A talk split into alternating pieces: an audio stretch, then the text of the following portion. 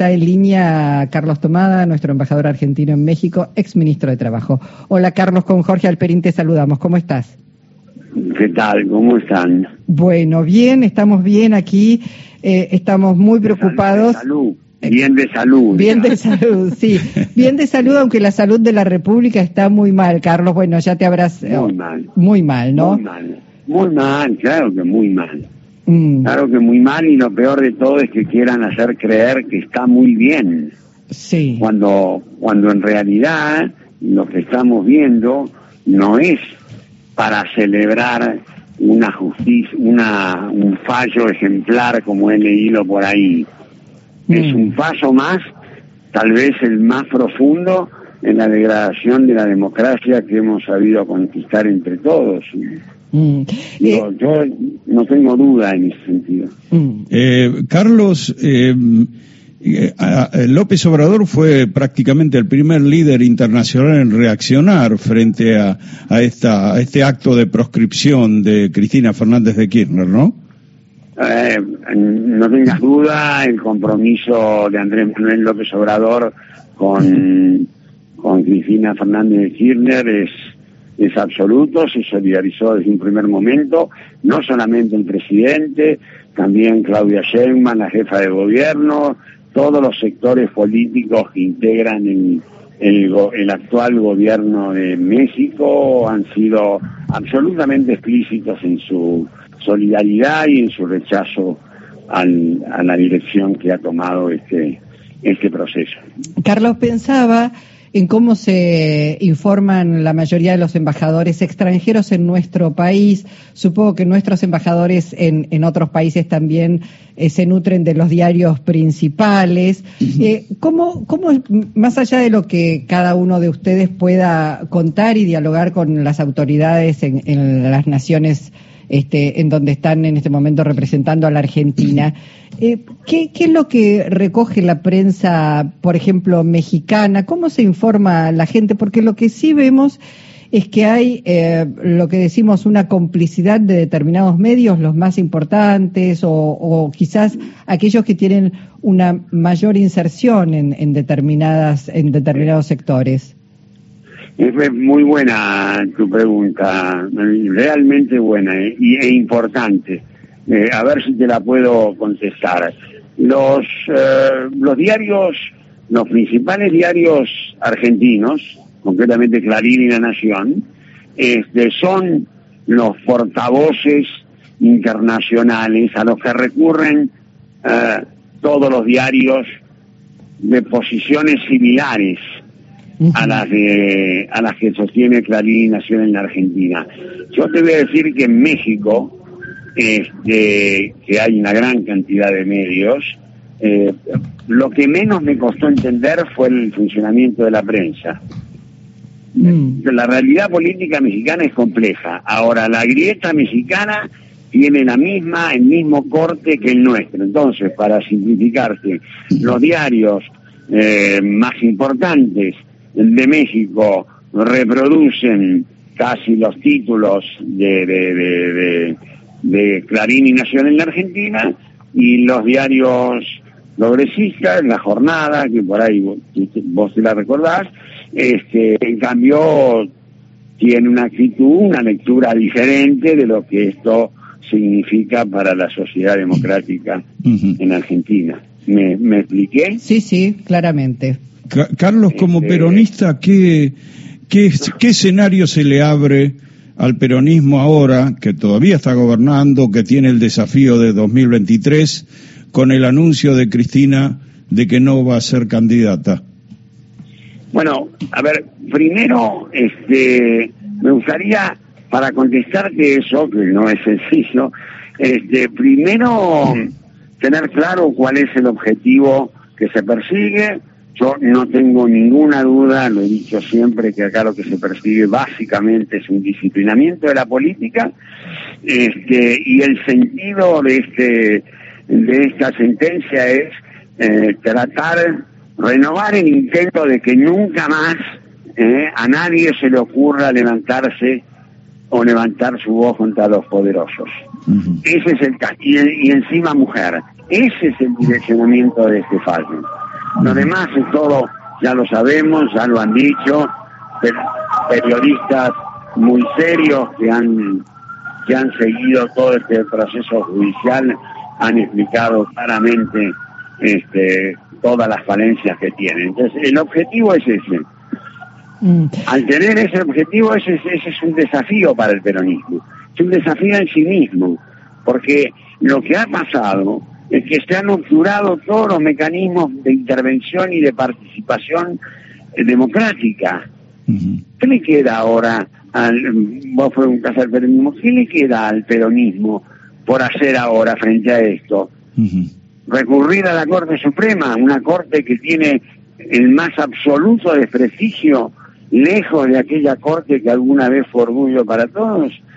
Entonces, este, o el reclamo a nivel internacional, la instancia, una instancia judicial internacional, pero desde la fuerza política, yo no veo otra, otra que una movilización sistemática y permanente, sobre todo para que no quede la idea de que esto eh, está tolerado, está permitido o que deja indiferente a la población. Es muy grave. O sea que el desafío que tiene el peronismo es hacerse cargo de esto y encontrar las vías para que no sé, pero esto no produzca el efecto que están buscando. Claro.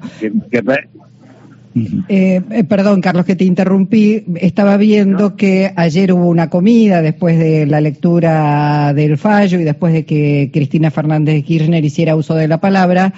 Eh, comió con un grupo de dirigentes del peronismo y les pidió que tomen el bastón de mariscal, que salgan a dar la pelea. ¿Cómo ves, cómo estás viendo al peronismo hoy?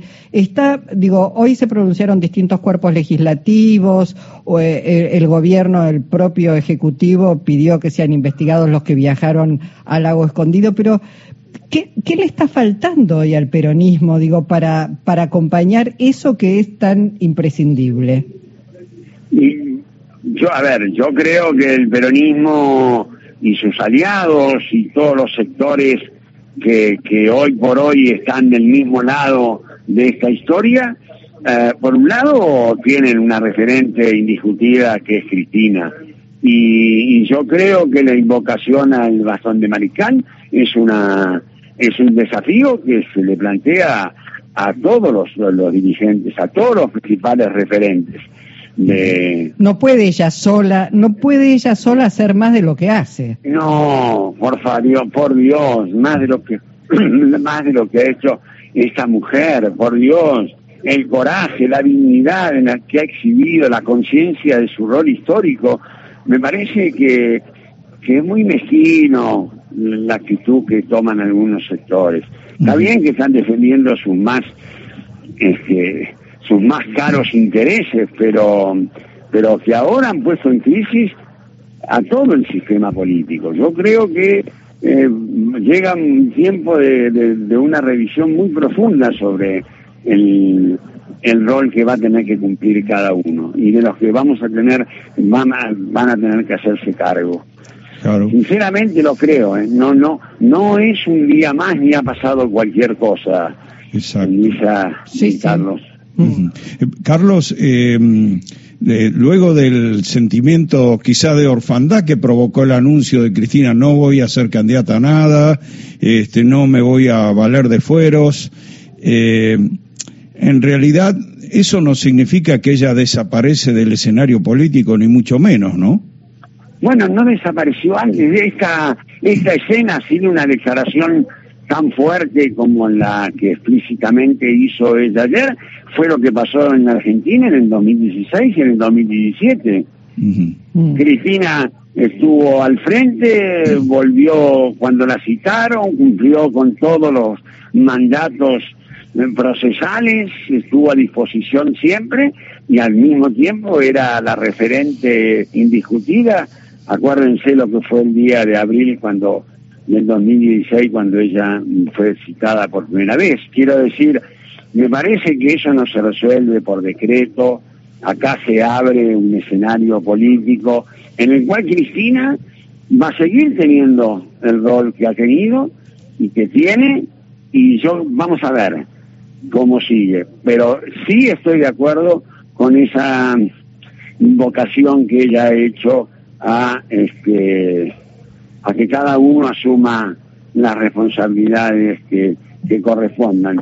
Lo paso quería decirte, porque no me, no me quiero olvidar, a raíz de lo que me preguntaste de la cuestión internacional, el día lunes en Argentina va a haber una reunión de expresidentes, muchos de ellos en forma presencial y otras eh, virtual, y de otros referentes políticos de Latinoamérica que se han sido convocados al, al CCK, donde seguramente Cristina va a estar y va, y va a intervenir, ¿no? Creo que eso va a echar un poco más de luz. Sí, eh, precisamente te iba a preguntar porque tenemos información que este lunes 18 y 30 en la cumbre del grupo de Puebla va a hablar Cristina Fernández de Kirchner. Sí, no, no es el grupo, es un detalle. Es ampliado, es ampliado, mucho más. importancia, es claro, no es el grupo de Puebla, es la gran mayoría de ellos están como yo, por ejemplo, en el grupo de Puebla, pero ahí va a haber otros dirigentes